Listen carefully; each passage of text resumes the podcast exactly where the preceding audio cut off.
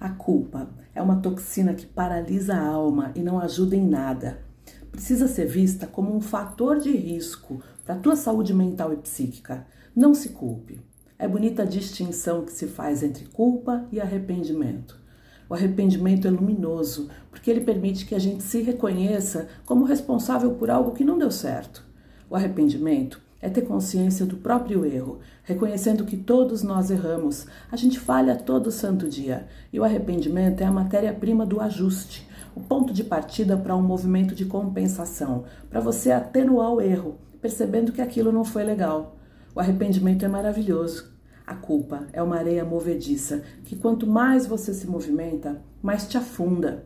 Joana de Ângeles diz que, certamente, a culpa é algoz impiedoso que se esculpe na consciência, e a semelhança do ácido corrói as fibras emocionais de sua vítima enquanto se conserva.